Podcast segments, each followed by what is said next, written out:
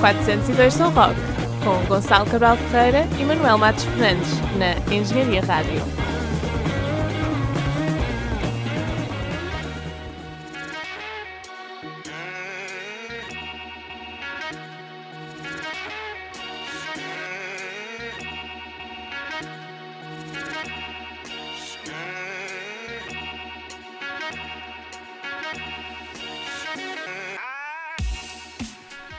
Apetecia-me começar a rapar agora.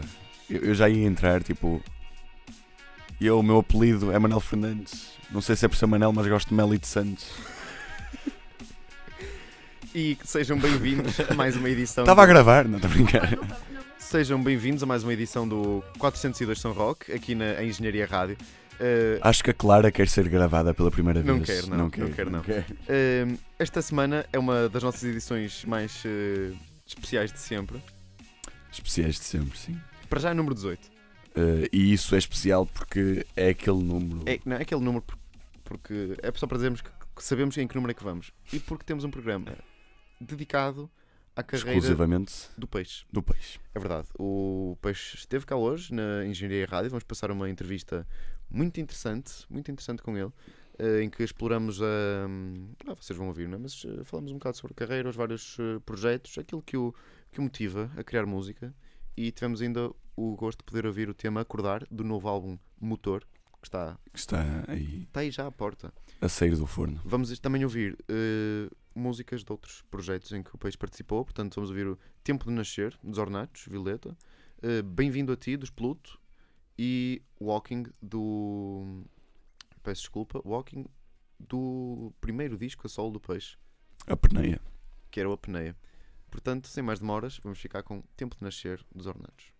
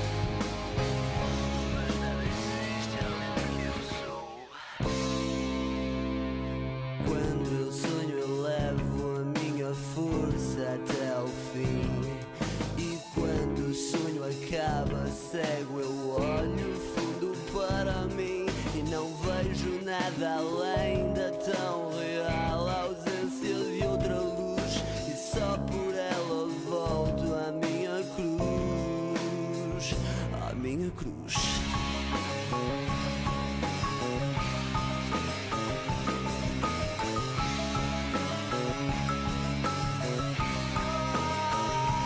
Ah, eu vi meu pai nascer na mesma cama de outros homens e hoje eu sei.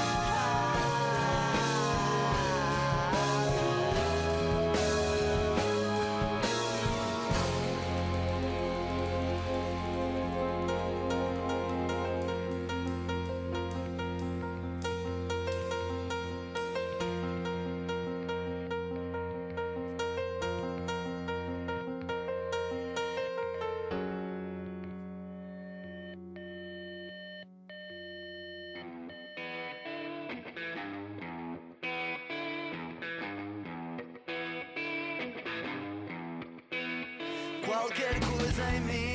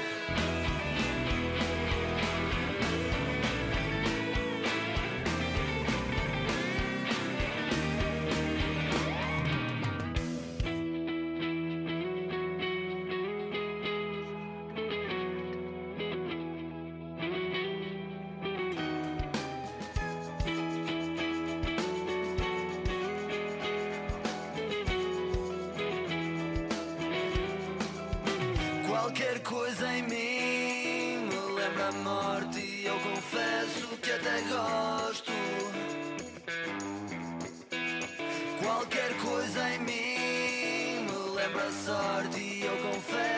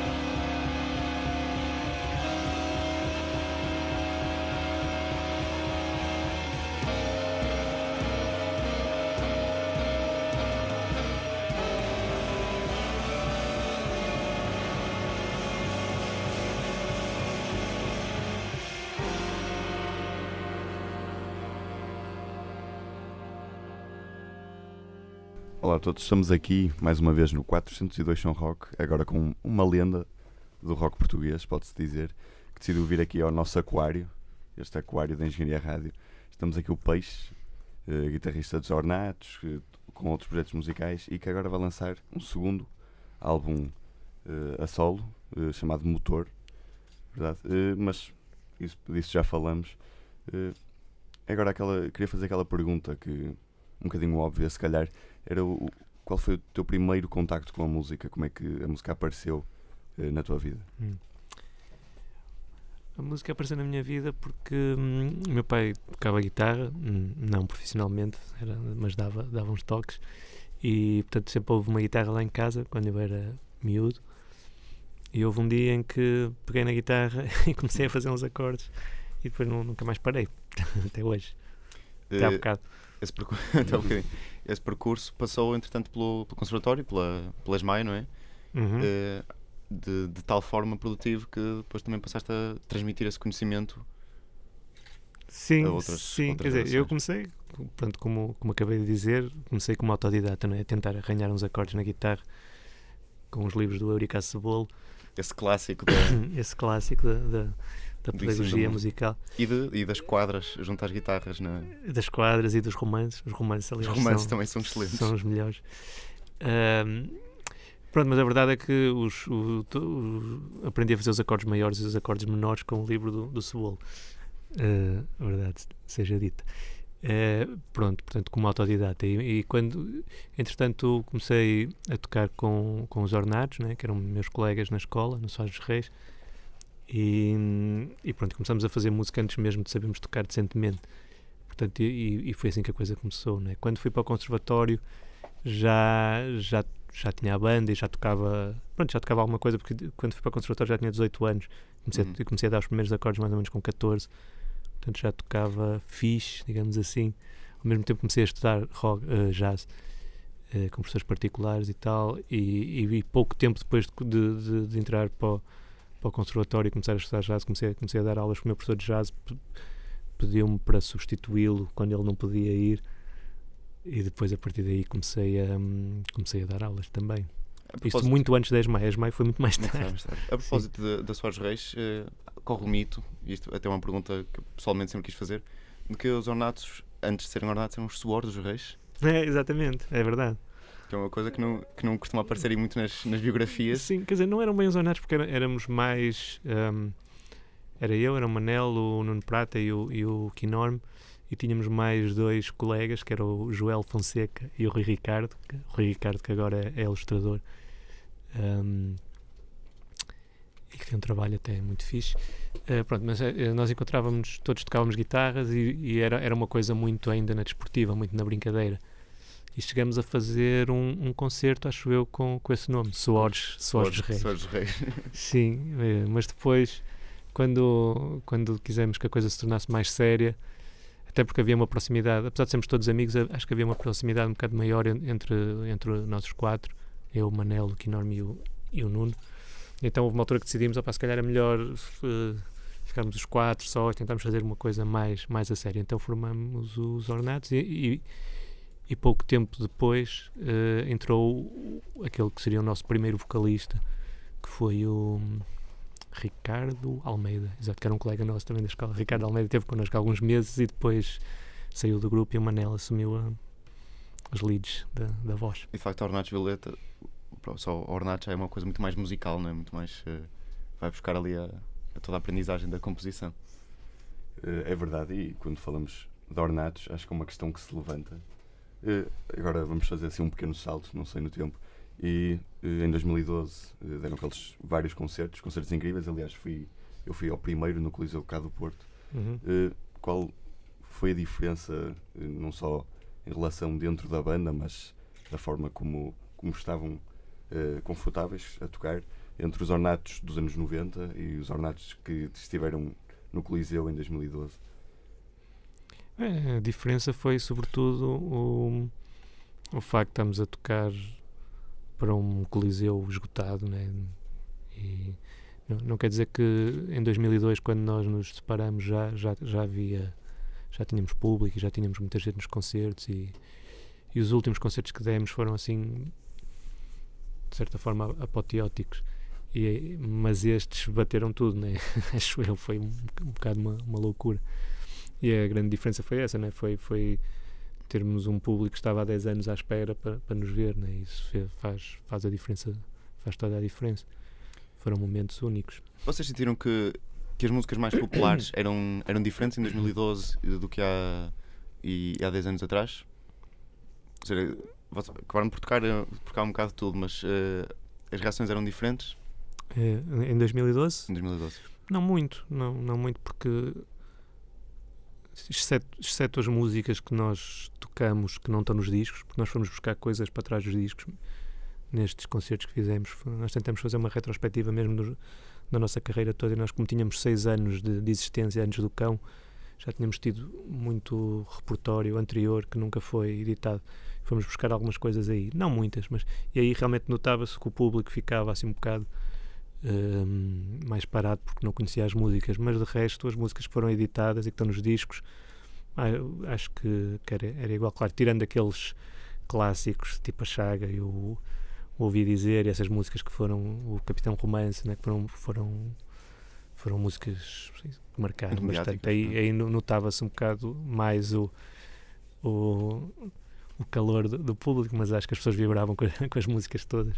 Eh, Dentro dessas eh, que na altura não foram editadas, depois entretanto saiu inéditos, raridades, Um, houve ainda algumas músicas que hum, há de ter havido várias suponho que não, que não saíram, uh, nomeadamente um Madame Bem, um Homem do Jazz, que eram, que eram Uhum. músicas que, que, que já, já ouvi, existem na, na internet, Uhum. que fariam parte de um Montelvis ou de um Roy Roy Galinha Roy. Isso é, isso é verdade ou são, Estás bem informado. Não, isso, são uns mitos que existem por aí? É, isso, é- isso é, uma, é uma- um mix de, de, de- de mitos. Porque a Madame Bem e o. E o, e o, O Homem do Jazz. o Homem do Jazz, que o, o título era O Falso Milagre. Eh, Isso são, são músicas anteriores ao. ao ao, ao cão e, e a Madame Bem até acho que está editada numa numa compilação do Frisson 95 foi, que foi, um, um disco de um intercâmbio em que nós participamos. E, e o, o- eu acho que está editada Ahm, mas foram coisas anteriores ao, ao, ao cão. E, e o Monte Elvis seria uma coisa posterior. De facto fizemos imensas músicas para o Monte Elvis já depois do Monstro. Eh, tivemos fizemos uma espécie de pré-produção e gravamos temos muitas ideias gravadas mas chegamos à conclusão que as únicas que se poderiam aproveitar para, para essa caixa da- do, do disco que, tinha, que tem as raridades foi o Para-me Agora, que tocamos também nos concertos, e outra que é o Rio de Raiva, que é uma música só do, com Manela à guitarra. Ahm, é- essas que, que tu disseste são, são raridades também, mas são, mas são anteriores. E houve muita coisa que, que optamos por não incluir no disco, porque, ou porque o som não estava muito fixe, ou porque os takes também não eram muito bons e nós não, não, não nos apetecia também estar a regravar coisas, queríamos pegar em coisas que tivessem decentes e, e, e publicá-las. Essas ficam para os, para os mais curiosos. Se ficar na internet isso. Uh, depois de, depois dessa, dessa, dessa altura, dos ornatos, uh, surgiu se calhar um. Já que surgiu um período mais uh, introspectivo, com um processo criativo, na tua música. Sim, quer dizer, sim, eu, eu, como disse há bocado, eu pouco tempo depois de entrar para o conservatório comecei a estudar jazz também, porque sempre, sempre gostei muito de improvisar e, e sempre gostei muito de, de, de jazz. Então, durante todo o percurso dos ornatos, eu, eu tinha um percurso paralelo que basicamente era o meu gosto por, por aprender jazz e, e, e tentar evoluir como, como guitarrista, né? que era uma coisa que acabava por ter repercussão também no trabalho que eu fazia no grupo, mas não, não era muito visível para quem estivesse de fora. Então, quando, quando o grupo se separou, pensei que, era uma, que se calhar era o tempo de eu pôr em prática o, esses conhecimentos e essa experiência que tinha. Então formei um grupo que, que, que, se, que se chamava DEP, que era um trio, uh, que era um trio, de, nós tocávamos uma espécie de jazz de fusão. E, e pronto, e, e, pouco tempo depois formei os, os Pluto também, né? que, Uhum. Se é mais introspectivo ou não, não, não sei. Eu acho que agora, o que estou a fazer agora neste momento com, com, meu, com os meus discos a solo, guitarra solo, sim, acho que são discos bem mais introspectivos. Nesse momento, não sei, era uma procura, né? na, na música instrumental, sobretudo os DEP, era, era uma procura, era uma, era uma primeira experiência com, com improvisação e com, e com música ins- instrumental. Com o Expluto foi uma, uma sequela de canções, não é? Tipo, o Manel estava com vontade de fazer um, um projeto rock, eu também já tinha algumas saudades, também tinha saudades de fazer coisas com ele e, e pronto, e formando Expluto. Depois disso, houve ainda aqui um, um projeto que eu pessoalmente é dos, é dos meus preferidos, que, que é Zé League. Uhum. Eh, há esse aí tem isso é uma variedade de estilos enorme, né? tem, tem muito jazz, tem muito progressivo, tem muito experimental. Uhum. Ehm, como é que surgiu Zé League? Pá, os Zé League, por acaso, tam- também são dos, dos meus grupos, dos meus, desses projetos, todos os projetos que eu passei são, são- é dos meus favoritos, porque foi um, foi um, foram anos de muita entrega, de muito trabalho mesmo, foi, foi uma loucura também de, de dedicação. E tive a sorte de, de encontrar músicos muito talentosos que estavam também com a mesma vontade e com a mesma disponibilidade para Sim. trabalhar Serginho, Tricô, precisamente o Nico Tricô, o António Serginho, que são músicos fabulosos, o, o Eduardo Silva, que já, já que tocava comigo nos Pluto e, e nos Deb, Uhum. E, e o Zé Marrucho, baterista. hum, pronto, isto, isto foi um bocado. Eu, a dada altura, entrei assim numa espécie de. de crise com os Deb, porque. Apesar de ter sido uma experiência boa, quer dizer, o, o grupo ia muito para, uma área hum, de jazz de fusão que, que, que, não, que não é a área que mais me agrada e com o passar do tempo, à medida, à medida que fui amadurecendo, também cada vez menos me identificava com, com algumas coisas que estávamos a fazer.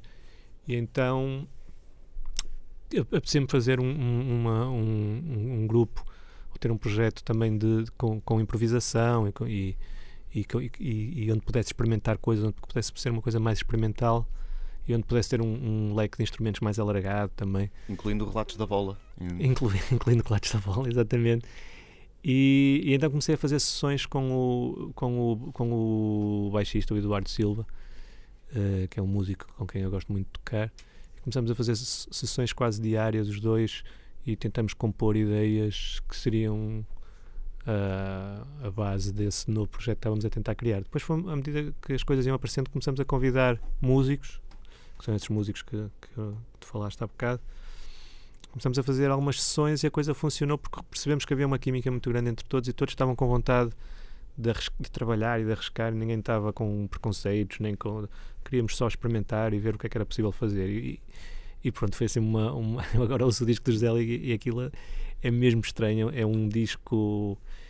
Eu pá, continuo a gostar muito do disco, mas tem coisas mesmo difí- difíceis de catalogar. Aquilo é uma loucura de, de um disco, não é? Assim, uma viagem mesmo ah, louca mas foram, foram anos gloriosos, apesar de, de ser uma coisa que em termos de, de público e de, de- de impacto mediático de ter sido nulo praticamente, mas foram anos de, de glória porque foram as sessões, nós ensaiávamos muito, ensaiávamos quase todos os dias, muitas horas durante alguns anos e, e pá, tenho, tenho memórias incríveis de- das sessões de, de- produção e de Mas então criação. gostavam Foram- de se calhar ter eh, feito mais concertos, ter. eh, Sim, eu adorava ter feito mais concertos com os Zélio porque era. Aliás, eu acho que o grupo ao vivo funcionava bem melhor até do que, do que ficou do que no disco. E só que pronto, também a, a, a parte logística era complicada, eram imensos instrumentos, era, era muito difícil a montagem e os custos transporte, isso tudo. E a música não era nada eh, comercial, né? Não era nada apelativo assim ao, ao ouvinte mais comum. Portanto, era, era, um, era um projeto muito, muito difícil de ser, de ser viável, mas tem mesmo pena porque acho que foi das coisas mais que mais me orgulho assim do meu percurso. Até as São ilustrações Zélio. do álbum eram qualquer coisa de Sim, excepcional, eh, uma para cada, cada música tinha a sua. Sim, as ilustrações foram feitas pelo Zé Cardoso, que é um, um designer aqui do Porto, designer e ilustrador que, que eu gosto imenso, que acho que é uma, um, um artista mesmo muito talentoso. Curiosamente tenho uma, tenho uma editora agora que se chama, salvo erro, Gentle Records, acho eu, uma editora ah, online. E é uma pessoa mesmo muito interessante. Ele, ele hum, disponibilizou-se para fazer o, tra- o grafismo do José e depois eu, eu gostei tanto do trabalho que convidei para fazer a capa do meu primeiro álbum solo, do Apneia. Foi ele que fez também. E e agora falando Precisamente. do apneia, exatamente, Uhum. e, do, e do motor que Uhum. vai sair, eh, quais são as diferenças entre os dois, n- mesmo na, na técnica ou nos sentimentos, nas emoções que tentas transmitir, a mensagem que tentas transmitir Uhum. entre os dois álbuns? Pá, na, na técnica acho que, que, que é que é notória, pelo menos para mim, uh, e daí o, o disco também se chamar Motor, porque hum, este motor é um, é, um, é um pouco mais desafiante, acho eu, em termos técnicos e, e o, a motricidade que implica a execução das peças. Por acaso, esta que eu toquei aqui, eh, não tanto, é a música mais simples, é a primeira do álbum, mas tem algumas que, que, realmente são, são um bocado exigentes do ponto de vista técnico. E aí acho que, que, que a fasqueta é um bocado mais alta do que no primeiro disco. Uh, pronto, isto é, é quase um, uma coincidência, não é? Não é a dificuldade técnica não, inter, não, não interfere nada, não conta nada para, para a qualidade da música, pelo menos na minha opinião. Mas, mas a verdade é que, que não foi fácil gravar este disco, foi um desafio. E daí o, o nome passa um bocado por aí, motor, no sentido da, da motricidade que está por trás da, da execução de, daquelas músicas e também porque hum, a, a música né, é o que me move, de certa forma, é aquilo que me faz andar para a frente né, e, e é o que dá sentido à minha vida. Né? Então, o motor, no sentido em que este projeto que eu tenho agora, que é o meu projeto principal, acaba por ser o, o meu motor, neste momento, a razão da, da minha existência, digamos assim. O apneia, o nome apneia, uh, significava alguma coisa em particular? Sim, apneia, como vocês sabem, é a capacidade de, de, de não respirar, de, de suster a, a hum. respiração né, por determinado tempo. Uh, e hum, é curioso que uma vez numa conversa com um, um amigo músico uh, estávamos precisamente a falar disso de, de que os, alguns músicos em determinadas situações em que estão mais uh, emocionados ou mais envolvidos com o que estão a tocar, em algumas partes suspendem a respiração. Hum. É curioso, em algumas partes mais sei lá, mais, em, em, em, em, que se sentem mais tocados ou qualquer coisa assim do género, um, suspendem a, a, respiração. Eu, quando estive a ouvir as gravações do, do, meu primeiro disco, antes dele ser editado, mas já estava gravado, reparei que está cheio, ouve-se muito, muito mais do que neste segundo. Ouve-se muito respirações até um bocado descontroladas que são precisamente fruto do, de, dos momentos em que, em que a respiração fica suspensa e depois né? quando fica suspensa durante alguns segundos, a, a inspiração ou a expiração eh, é mais, mais forte, uh, mais forte e nota-se nota mais. Pronto, depois, eh, para além disso, gosto da palavra também, acho que é uma palavra fixe, acho que era, era um bom título. A propósito do, dos títulos do, dos álbuns e, de, e, uhum. de, e, dos temas, nós ouvimos aqui o, o, a primeira música do álbum, deste novo álbum, que é o Acordar. E pronto, também se calhar pela, pelas dinâmicas da música, não é, não é difícil chegarmos a pronto, estabelecermos esse estabelecermos esse paralelismo. Um, mas toda a música uh, destes dois álbuns é programática ou não há uh, geralmente um significado muito grande entre, entre a música e os títulos? É, geralmente não há, não há grande significado, né? porque eu, eu os títulos são sempre postos a, a posteriori. Eu não tenho. Ou seja, quando, quando fiz a música Acordar, não estava a pensar que ia fazer uma música que ilustrasse o acordar ou de todo, foi só saiu assim. E, e uma das coisas que me agrada na música instrumental é precisamente um, o facto da, da, mensagem ou daquilo que a música pode transmitir ao, ao, ao ouvinte não ser. Um, uh, não estar codificado em, em, palavras, né? ou não estar uh, transmitido em, em, palavras. Portanto, a mensagem é muito mais ambígua, né? muito mais abstrata. E, e isso pode torná-la mais interessante, ou pode, ou pode Quer dizer, a, a, mensagem não se encerra em si, é muito aberta é, para cada um. E nesse sentido, até não me agrada muito ter que escolher títulos, sabes? Eu até já me ocorreu uh, desistir de, de, de intitular as, as, músicas e fazer um bocado como fazem os artistas plásticos, né? De, na arte Sim, contemporânea vê-se muito sem título, sem título. Porque às vezes é um bocado reduzir. Então o que eu faço normalmente é Neste caso, no, o acordar, por acaso, não, não tanto, mas o que, eu, o que, eu, faço muitas vezes é uh, escolher títulos que são um bocado surreais e, e, que, e, que, não têm muito a ver com, com a música, ou podem ter, não mas... Muito uma, uma, interpretação. Sim, mesmo para as pessoas não perceberem, porque cada um faz o seu filme. E às vezes é só, é só uma questão fonética, ou, ou outras vezes, eh, tipo, as palavras... É uma, é uma coisa muito intuitiva, sei lá, vem-me uma ideia qualquer à, à cabeça eu não fico a pensar, ah, exato, este, este título é bom porque isto ilustra exatamente a ideia que eu tinha quando fiz esta música de, de, de toda. Eu não tenho ideia nenhuma quando faço a música. Não, não, a minha ideia é, é, é, é simplesmente gostar do que estou a fazer e tentar criar uma narrativa abstrata que me satisfaça? É, é tão abstrato que não, não, não tem nada de. E, e pronto. É engraçado teres eh, referido essa questão da, da parte da música instru- só- meramente, meramente não, pronto, música instrumental, um, porque ainda aqui há tempos falávamos disso há, há- durante, durante séculos. A música instrumental teve um, um grande papel, porque quer dizer, o, o lead e a ópera eram, eram, eram, eram, coisa- eram coisas diferentes, que era mais para, para casa e para, para pronto, era popular, sim, mas eh, sempre houve música, música instrumental como o grande, as grandes obras do- dos compositores Uhum. que precisamente raramente davam, davam títulos às coisas. Né? Eh, Peça número 40, andamento, Sim, sim. terceiro andamento, Uhum. um, e só mais tarde é que houve aquele debate da, da, da música programática de- e, de- e que eram completamente contra isso. No, no panorama atual da, da- de, pronto, música popular, não, não no sentido pop comercial, mas eh, Uhum. eh, música. Cantada, canções mesmo. Sim. E música instrumental. eh, achas que vai haver um revivalismo da música Exatamente. instrumental no sentido de se tornar mais popular? É, pá, não sei, quer dizer, é, é visível neste momento artistas a fazerem música, pelo menos em Portugal, artistas a fazerem música instrumental com alguma visibilidade, né? o que me agrada bastante. Hum, não, por, não por achar que a música instrumental seja melhor ou, ou pior, mas porque acho que as pessoas estão um bocado formatadas, estão demasiado formatadas para, para, para ouvir canções. né? As pessoas estão habituadas a, a canções que têm um determinado tipo de estrutura, um determinado tipo de narrativa, mesmo a instrumentação, os arranjos, normalmente são muito, são muito similares. E, e pronto, e, e isso acho um bocado redutor, não é? Para o- sobretudo para o ouvinte. E agrada-me que, que a música instrumental con- conquiste mais, mais espaço, porque é, é quase.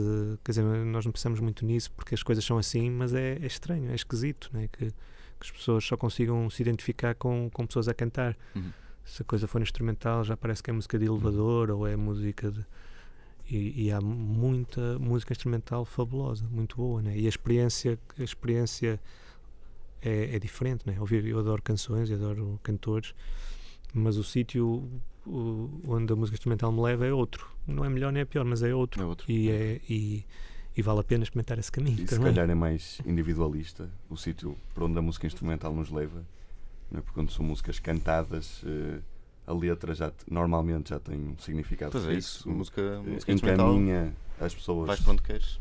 Exato. Sim, é, eu acho que a magia da, da música instrumental é um bocado essa, é não, não descer ao nível das palavras, quer dizer, não, não menosprezando as palavras, não é? porque as, Claro, palavras, as palavras podem ser geniais e a música instrumental pode ser horrível, mas, mas eh, pronto, são coisas diferentes, não é? E, e o, o- a música instrumental tem esse condão, não é? De manter esse lado abstrato, mágico, inexplicável da, da, da, me- da mensagem, né? que nos toca de uma maneira que nós não sabemos bem porquê. E, e isso é, é muito. eh, sei lá, acho que tem um valor, eh, um valor incrível, eh, essa, essa comunicação que, que a música exerce, essa, essa comunicação abstrata universal. né? Aliás, a partir do momento em que tu metes palavras numa música, já estás a limitar a, a, a, a compreensão para as pessoas que conhecem aquele código, né? Exato. Tipo, se ouvis uma música em, em chinês e não souberes chinês, tipo, já, já Sim, é, 50%. como, é como ouvir música instrumental, não é? Não, não, não, achas? não, porque se estiveres a ouvir música instrumental, estás a ouvir uma linguagem que é universal, não há nada ali que te escape. Se quando ouves um- uma, uma música cantada numa letra que tu não entendes, há ali uma mensagem, há ali al- algo Ah, que Sim, se calhar ficamos obcecados em pensar o que é que eles estão a. Normalmente relevamos isso e não ligamos muito isso, li- ligamos só à musicalidade das palavras, acho, acho eu. Mas é um bocado frustrante saber que há ali uma parte que nós somos incapazes de descodificar. Portanto, nesse sentido, já estamos a, a, a trazer a Torre de Babel para, para o meio do mundo musical e se calhar isso traz a música para um lado mais menos divino e mais humano. Eh, para quem quiser eh, eh, experienciar esta, este, este novo álbum em primeira mão, eh, próximos concertos que possamos assistir. Ora bem, ah, eu acho que o, o concerto de apresentação do, do, do álbum, penso que é no dia 2 de Abril, no Porto, no Teatro do Bolhão, que é um teatro que, que, é, que é novo, né? que, que foi restaurado e que, e que acho que abriu muito recentemente. Portanto, para quem não conhece, eh, acho que é uma boa, também é um bom pretexto para ir, não só para ouvir a, a minha música, mas também para, para conhecer esse espaço. Eh, depois tem alguns concertos, eu sinceramente não, não sei agora as datas de cor, mas sei que vou estar em, em Braga brevemente, acho eu, eh, em Vila Real, em Vila Franca de Xira, em Coimbra também. E estou a tentar fazer também uma apresentação de disco em Lisboa que, não está marcada ainda. Pronto, vão acompanhando isso no, no Facebook. E Uhum. agora, isto é uma pergunta que costumamos fazer aos nossos entrevistados. Eh, sugestões para o programa, eh, sugestões de influências musicais, possivelmente instrumentais Ah, ou não. Ahm, sei lá, tanta coisa, não é? Que, não sei. uh, Coisas para, para vocês passarem, para, para o pessoal ouvir. Não sei, olha, eu gosto muito de John Zorn e das coisas que ele faz, do Mark Rio com o Mark Ribot, que é um guitarrista que eu gosto John muito. Zorn é muito fixe. Por acaso acho que já passamos ser Naked, um- Naked City. Naked. City é, é muito bom. Ahm, pode ficar essa, essa sugestão no ar. Coisas do, do Mark Ribot, do John Zorn. Do John Zorn. Ahm, acho que é uma boa, uma boa sugestão. Há um disco que eu gosto particularmente que se chama The Gift.